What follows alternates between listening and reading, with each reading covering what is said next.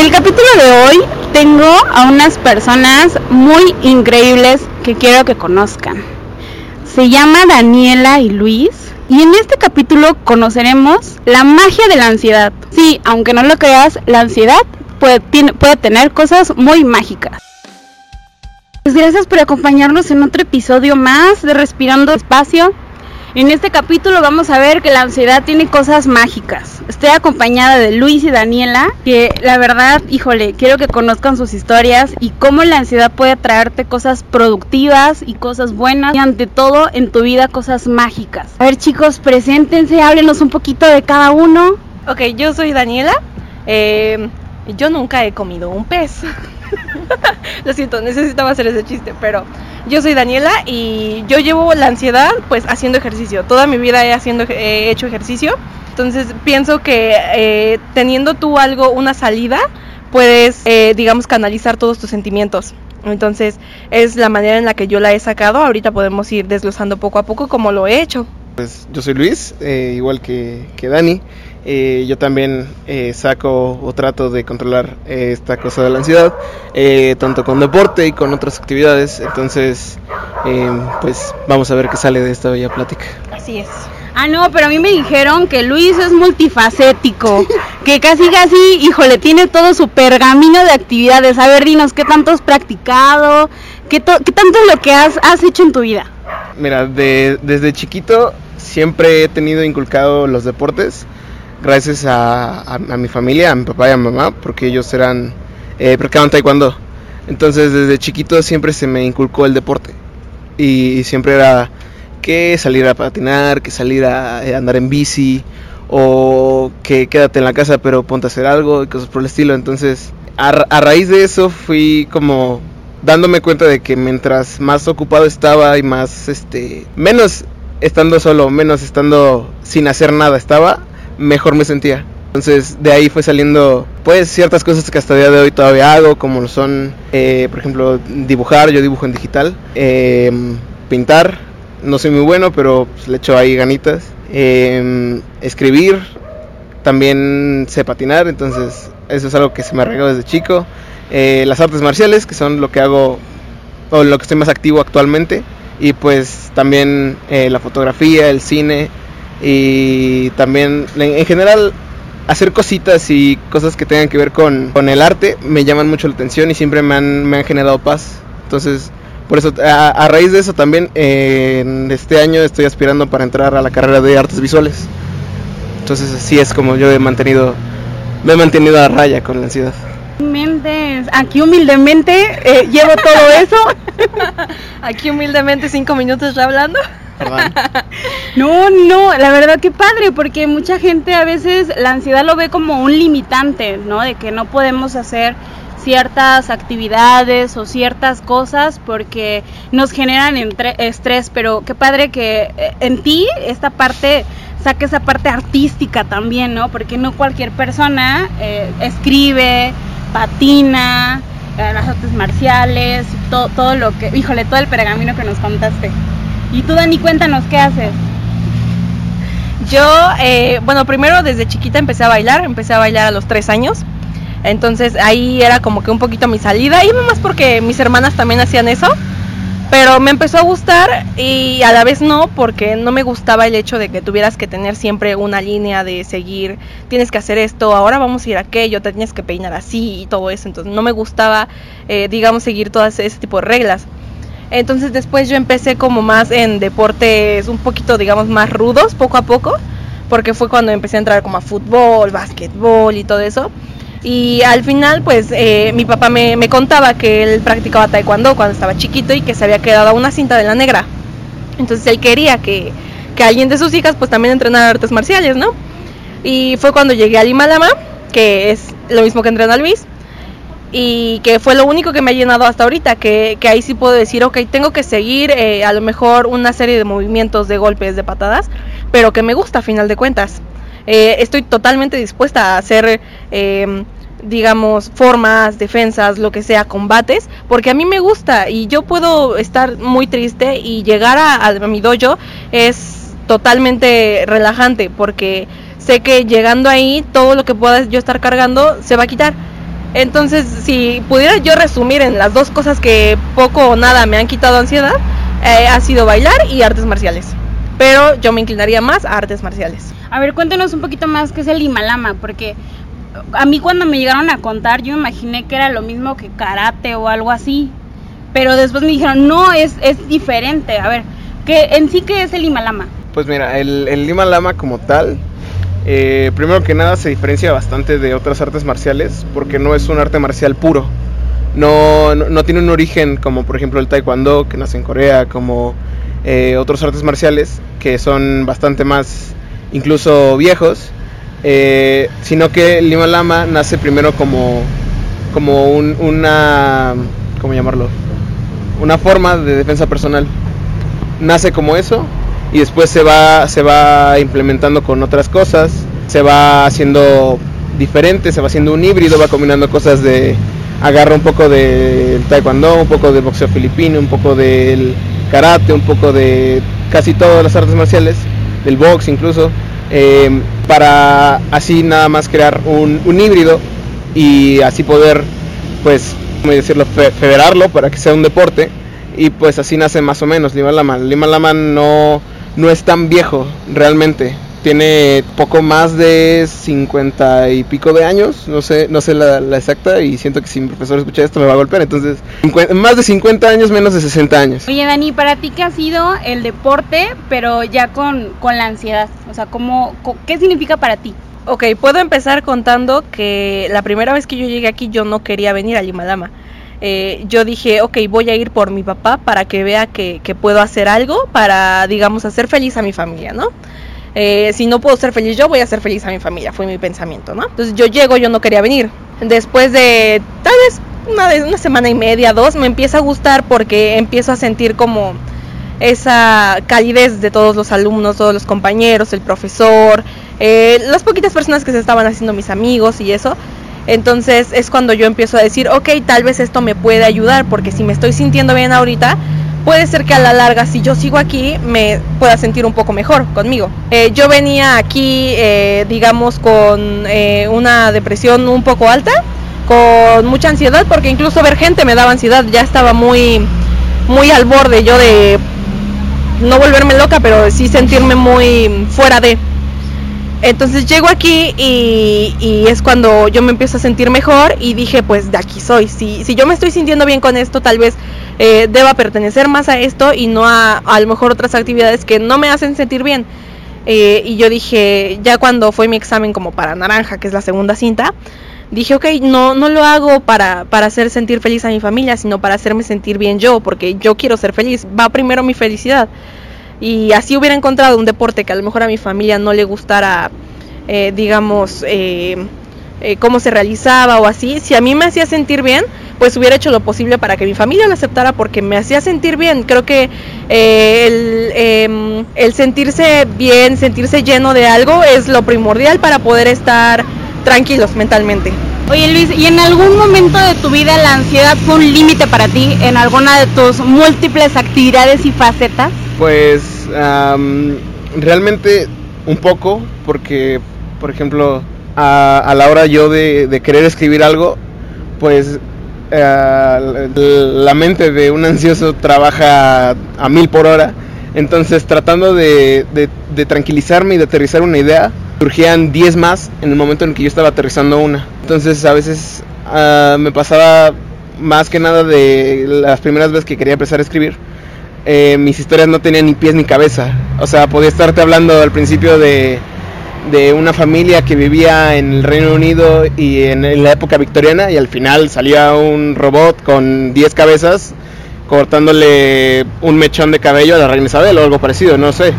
O sea, realmente en ese aspecto solo, solo a veces me pasaba y también a la, a la hora de dibujar, porque era, era exactamente lo mismo querer plasmar una idea y no poder hacerlo porque estoy haciendo algo y digo, no, espérate, es que así, así no, no lo estoy pensando ahorita, ¿sabes qué? Bórralo.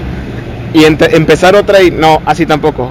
Y no, y así tampoco. Y eh, a tal punto de que tanto escribiendo como dibujando me llegaba un poco a, a desesperar hasta que pues ya después fue, fue cosa de, a ver, te vas a sentar aquí y vas a escribir algo con coherencia o te vas a sentar aquí y vas a dibujar algo que a ti te guste, no que, que lo pienses que esté bien. Sea, sean tres garabatos, esos tres garabatos a mí me gustaron y a mí me llenaron. O sean, sea una historia de una sola hoja en la que te cuento cómo me fue en el día, esa historia a mí me gustó. Entonces, basándome en, eso, pude yo ya eh, aterrizar mejor mis ideas. También, eh, pues, eh, ocupé mucho y a, a, día de hoy sigo ocupando bastante lo que es la meditación, más como, como método de concentración que como método de, de liberación o de algo más, porque para eso tengo el deporte como método de liberación y me ha ido bastante bien. Digo, yo en lo personal también escribo y te entiendo súper bien y a mí me frustraba esa parte de no sé, en mi libreta tenía como 10 inicios y ya no podía continuarle. Y esa partecita, híjole, me frustraba. Y ahí es donde yo entendía el dicho que dicen que los artistas, híjole, son unos ansiosos y frustrados de lo peor porque no terminan su obra. Y es así como de, oye, tengo estas ideas, pero de repente me nace otra y me nace otra y al final dijeras, tengo como cuatro inicios y no sé con cuál seguirle, ¿no? Como que esta partecita de la ansiedad con las artes sí está un poco, pues no complicada, pero más bien es de perseverancia. Sí, más, que nada. Y por ejemplo, te podría enseñar mi teléfono en mis notas. Aparte, aparte de. También tengo muchísimas notas. aparte de notas que tengo de recordatorios reales, porque tengo déficit de atención, se me olvidan muchas cosas. Son muchas cosas también con, con Dani que se me olvidan, entonces tengo que anotarlas tengo fácil 10, 20 tal vez eh, inicios de tanto le, ya sea también me gusta mucho escribir comedia, entonces tengo 10, 20 inicios de rutinas de comedia que no logro aterrizar, que digo, bueno, después las sigo, o de escritos que también digo, tampoco los voy a terminar ahorita, entonces solo los tengo ahí guardados y realmente no sé qué día voy a poder acabarlos. Oye, pero aparte es como tu nivel de organización, ¿no? Porque yo, mira, soy la niña de las libretas. Tengo como 10 libretas de mi libreta de las frases para Instagram, mi libreta de las ideas, mi libreta de no sé qué y así. Pero es la manera en la que, pues me da como nervios no avanzarle en mis cosas, en mis proyectos. Pero yo sí me, digo, yo soy de la vieja escuela, yo no soy mucho de escribir en la computadora, sino más bien en papel, me encanta y prefiero tener mis 10 libretas, pero bien organizado todo, ¿no? O sea, como si te entiendo, así como las todas las notas, todas las cosas. Entonces también he visto, no sé, como que con la ansiedad, esa parte de organización Sí. me ha ayudado muchísimo. Sí, también este, no, no sé si te ha pasado, si les ha pasado, que este pequeño sentimiento como de, de TOC, de, de obsesivo compulsivo que todos tenemos, no eres ansioso a veces se dispara en momentos que no debería o que dices tú tampoco es para tanto, pero se dispara. Entonces, por ejemplo, eh, eh, es como haces lo que lo que yo llamo, no sé si se llamen, lo que yo llamo como ciertos rituales para hacer tus hábitos. Por ejemplo, cuando yo voy a escribir, siempre la, los, los primeros dos renglones pongo un punto y una coma y me pongo a escribir. O cuando voy a dibujar, siempre es eh, por lo menos un minuto o algo parecido de solamente estar haciendo garabatos. Son ese tipo de cosas que eh, son... Pensé que solo a mí me pasaba. No, no, no, no. Son, Más son- común. son ese tipo de cosas. Y por ejemplo, en, en cuanto a, a las notas que te digo que tengo en el teléfono, que son bastantes, las diferencio exactamente con eso y con que les pongo cierto colorcito, porque te da la opción en celular de ponerle un fondo, una foto, lo que sea. Les pongo un fondo específico a, a los que son de comedia o los que son normales. Este tipo de organización. ¿Y tú cómo te organizas? ¿Qué tipo de, no organización, pero qué tipo dirías que sería como algo no productivo, sino algo particular que te ha traído la ansiedad en tu vida? Pues es que mira, yo me dices algo y me acuerdo, entonces no, no necesito llevar como tal una agenda, notas o, o que o decirte, este, recuérdame el lunes en la mañana que tenemos que ir a comprar algo. O sea, no, yo me dices, el lunes vamos, ok, se me queda en la cabeza que el lunes vamos a ir. Entonces, como tal, un, un- una organización de tareas, de pensamientos, y eso no, no llevo porque pues, todo está en mi cabeza. Entonces, solamente es cuestión de, ok, cierra tus ojos, a ver, acuérdate, ¿qué te dijo Luis eh, hace una semana? Eh, que iban a ir Oye, a X lugar. Se acuerda perfecto de todo, ¿no? nota, Sí. se Bueno, acuerda me- perfecto de todo. Bueno, me faltó eh, aclarar que pues aquí son novios, entonces, híjole, es peligroso. Se acuerda perfecto de todo, no se le va nada. Ok, no si se lo le va estás haciendo ver nada. muy malo. No, o sea, no, no es malo, o sea, está, está muy bien porque a mí a veces se me olvidan muchas cosas y ella siempre me acuerda de, de las cosas que luego tengo que hacer, o sea, a veces es como mi agenda personal, pero también, pero, pero también es como, ah, o sea, tú dijiste esto hace tres meses y ahorita me estás diciendo otra cosa, entonces es como, no me acuerdo de lo que hice ayer, hazme paro, o sea, está bien, sí, dije hace tres meses, lo siento, pero nunca se le va nada. O tipo, recuérdame qué te dije tal día, o qué te dije que iba a hacer, o a dónde iba a ir, y es como, ah, pues me dijiste que X día ibas a ir a la casa de tu tía, o cosas así. Cosas que él no se acuerda o que me dice, o sea, ¿de verdad te dije eso? No, no recordaba haberte contado algo así, o cosas así, o sea, se me queda en la cabeza todo. Entonces creo que es como, tanto como algo bueno como algo malo, poder acordarme de todo. Entonces, una organización no llevo. Eh, la organización en sí está en mi cabeza. Y por eso no, eh, digamos, si un día digo como, híjole, es que tengo que hacer esto, pero no me acuerdo dónde era, y entrar en esa ansiedad de dónde era, no puedo dormir y todo eso, no, porque es cosa como, les digo, solo cierro los ojos, digo, ok, ¿qué pasó el 10 de abril a las 5 de la tarde? Y me acuerdo que pasó el 10 de abril a las Ay, 5 de la tarde. tremenda. No, no, no. No se le va nada. Sí, o sea, puedo decirle, el segundo día que nos conocimos Luis y yo, eh, me invitó de sus gomitas. Y es totalmente cierto que me invitó de sus gomitas, aunque él tal vez ahorita no se acuerde. No me acuerdo. Pero creo que sí.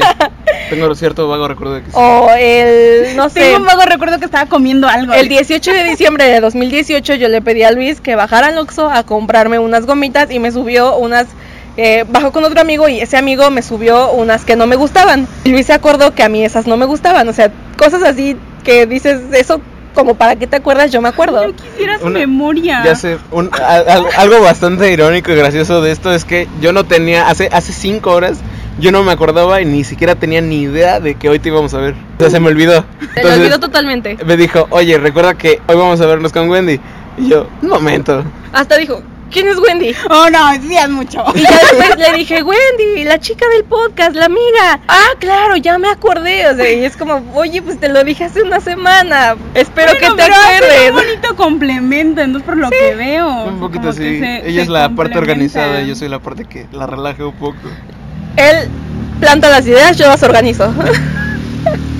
Fíjate, a mí pasó algo un poco raro. De, por parte de mi ansiedad, yo quería tener el control de todo. Porque yo decía que si tengo el control de, de lo que va a pasar, puedo tener el control de mis emociones, por así decirlo. Y ahora me pasa que, ejemplo, voy a salir a tal lado y planeo con la persona, ¿no? Y organizo y todo. Y si no se hace, puta, me siento mal. Pero esa partecita de, de que de no tener el control de, de las cosas y ahora batallo con, o sea, como que llegué a ser como tan, no perfeccionista, pero sí como controladora con todo lo que me pase, inclusive con las relaciones de decir, a ver, ¿qué va a pasar aquí? ¿Somos o no somos, no? Ah, con permiso. Entonces, como que me gusta tener el control de todo y ahora me he vuelto pues un poquito más controladora. Como que no he encontrado mi nivel este medio. Te serviría así- bastante mi memoria. Sí, pero Es que, por ejemplo, sí, sí llegamos a complementarnos porque, como ella dice, yo planto las ideas y ella las organiza, pero también lo- luego pasa que, que ella no sabe qué hacer, se está, se, se- empieza, a- le empieza a dar uno de sus ataques y se empieza a cerrar, a cerrar, a cerrar y dice, no, es que no, no hay cómo y nada más es como, oye, ¿por qué no? Digo yo, le intentas por este lado. Dani se queda como, ah, Ah, ok. No, espérate, entonces sí se puede. O sea, y por ejemplo, también conmigo. Yo siempre le quiero ver por otro lado las cosas. Y Dani me dice como de, no, a ver, espérate, es que lo estás haciendo más complicado de lo que es. Por aquí es más fácil. Soy más positiva que tú. Definitivamente. Ay, chicos, en verdad, híjole, nos podemos estar aquí por horas, y Horas. horas, en verdad. Eh, ya para cerrar, a ver, Dani, ¿qué consejo le darías a las personas que están ahorita con su proceso de ansiedad y no se quieren animar? Como, como tú decías, ¿no? Encontraste ahí en Limalama un grupo de personas eh, que te ayudan, que son amigos, que no les importa de dónde vengas, género, lo que sea, sino simplemente es el ser humano, que es lo más importante que somos, ¿no? Ok. ¿Qué, qué consejo le darías a esas personas? Primero, prueben con Lima Lama. no, pues, eh, ahora sí que echen a perder en lo que quieran. Eh, métanse a lo que quieran, lo que les llame la atención, dibujo, canto, arte, lo que sea. Tú prueben cualquier cosa que se te ponga enfrente hasta que encuentres lo que te gusta. O si desde un principio algo te llama la atención, o por ejemplo, digamos, has pasado siempre por un lugar que te gusta, por ejemplo, cómo se ve y te inspira como a, a pintar. Pues pinta, intenta pintar. A lo mejor eh, alguien te puede decir que eres malo, pero hay muchos tipos de arte, hay muchos tipos de pintura, entonces puedes buscar como lo que te gusta, algo que te llame la atención y en base a eso irte, por ejemplo, si te gusta la música, puedes buscar tal vez canto, algún instrumento o algo así, si eres muy activo o algo así, algún ejercicio muy, eh, digamos, rudo, artes marciales o algo así. Eh, si eres más tranquilón, pues igual y puedes hacer origami o no sé, o sea, probar en todo, es, es lo que yo recomendaría, probar en todo a ver qué encuentras. Pues me encanta. Y a ver, Luis, yo quisiera ese consejo para todos los artistas frustrados, que híjole, yo la verdad ahí sí le batallé. Todavía no he encontrado como que mi zen en esa parte de decir, a ver, Wendy, no te pares de aquí si no terminas este cuento. o algo, ¿qué le dirías a todas esas personas que, a todos los artistas que tenemos internos y que estamos con nuestro proceso de ansiedad? Porque no es, no es nada fácil, la verdad. O sea, es como doble depresión aparte de la presión artística interna y el crítico interno que somos nosotros, que aparte es el más cañón. Sí, pues, pues mira, primero que nada con el, con el crítico interno, no, no podré decirles no sean tan duros consigo mismo, porque yo he llegado a ser demasiado duro conmigo mismo y es como, ¿por qué eres así, Luis? ¿Por qué te estás haciendo esto? No es necesario. Pero sí traten de decir, ok, tal vez no es, eh, tal vez no, es la Mona Lisa, tal vez no es la Capilla Sixtina lo que estoy pintando, pero, oye, no está mal. Oye, realmente te esforzaste haciendo esto. Realmente transmitiste algo que tú querías hacer y lo hiciste de la mejor manera que pudiste hacer. No seas tan duro contigo mismo. Y en cuanto a lo de la parte artística, creo que lo más importante sería dejar ese, ese pequeño miedo, ese pequeño tabú que tenemos de... Es que si eres artista tienes que hacerlo bien las 200 veces que lo hagas. Eh, hay una frase que me gusta mucho que justamente dice mi profesor, que es que uno la puede regar mil veces para que a la mil uno salga como uno quiere. Simplemente es perseverancia. Realmente a día de hoy yo eh, sí escribo y sí dibujo y tomo fotografías y etc. Pero estoy seguro de que no es ni el 10% de la capacidad que alguien puede tener si es el doble de perseverante que yo. Ya me voy súper inspirada aquí después de esta grandísima plática. En verdad, muchas gracias por, por compartirnos por partecita de, de cada uno de ustedes. Y realmente se vienen cosas muy padres aquí con, con la pareja del Himalama. Me gusta el apodo. Me gusta. Con la pareja Limalama, en verdad, sigan al pendiente y seguimos aquí respirando despacio.